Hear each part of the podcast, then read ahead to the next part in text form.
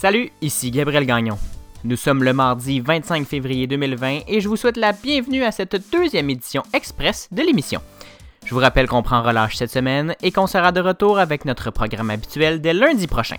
En attendant, on vous suggère de visiter le ceci n'est pas un média.com pour suivre l'actualité en notre compagnie.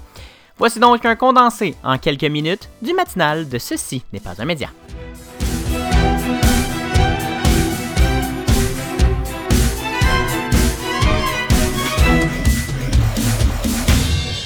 On commence avec des nouvelles du coronavirus. Le professeur Devi Sridhar, responsable du programme de gouvernance sanitaire à la faculté de médecine d'Édimbourg, affirme que l'épidémie de COVID-19 a connu un profond tournant ces dernières 72 heures.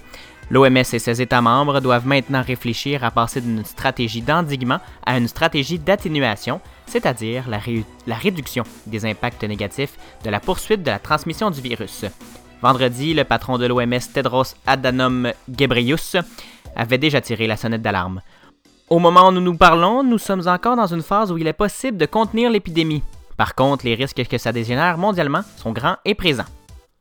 Des foyers sont ainsi apparus ou se sont développés rapidement ces derniers jours en Corée du Sud, en Iran, où c'est particulièrement meurtrier avec 8 décès pour 43 cas répertoriés dimanche, ou en Italie, où près de 150 cas de coronavirus ont été enregistrés en quelques jours et 11 villes placées en quarantaine. Au Québec et au Canada, les autorités sanitaires affirment être prêtes à tous les scénarios possibles.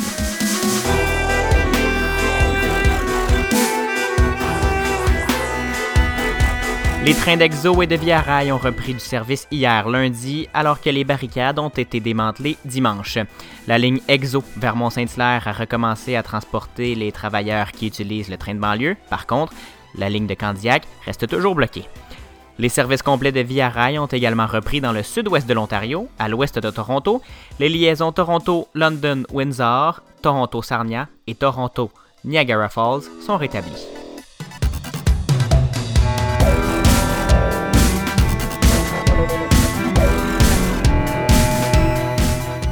L'entreprise albertaine Tech a annoncé hier qu'elle suspendait son projet de construction de la plus grosse mine de sable bitumineux au monde, Tech Frontier.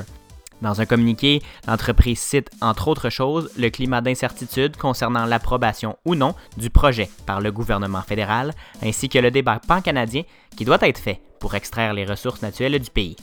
Par contre, plusieurs experts rappellent que la mine aurait été déficitaire après même la première pelletée de terre pour être rentable.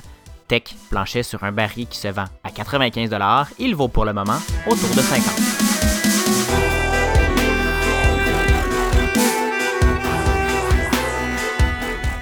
Et finalement, Harvey Weinstein a été reconnu coupable de viol et d'agression sexuelle hier à New York. L'ex-producteur influent devra purger une peine qui pourrait aller jusqu'à 29 ans d'emprisonnement. On connaîtra les détails de la sentence sous peu. C'est le premier cas de la vague hashtag MeToo qui se conclut avec un verdict de culpabilité. C'est ce qui conclut cette édition express du matinal de Ce n'est pas un média. On se retrouve demain pour un autre épisode. En attendant, suivez-nous sur Facebook, sur Instagram et sur Twitter. Recherchez Ce n'est pas un média ou CNPUM bas balado. Suivez aussi l'actualité avec le ceci n'est pas un média.com. Bonne journée et à demain.